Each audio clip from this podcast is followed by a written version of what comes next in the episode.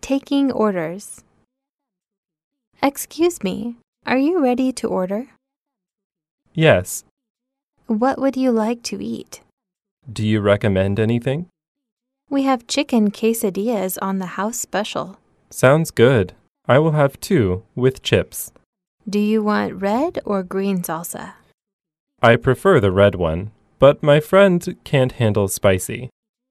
May I have a sour cream? Sure. Anything else? I think that will be all.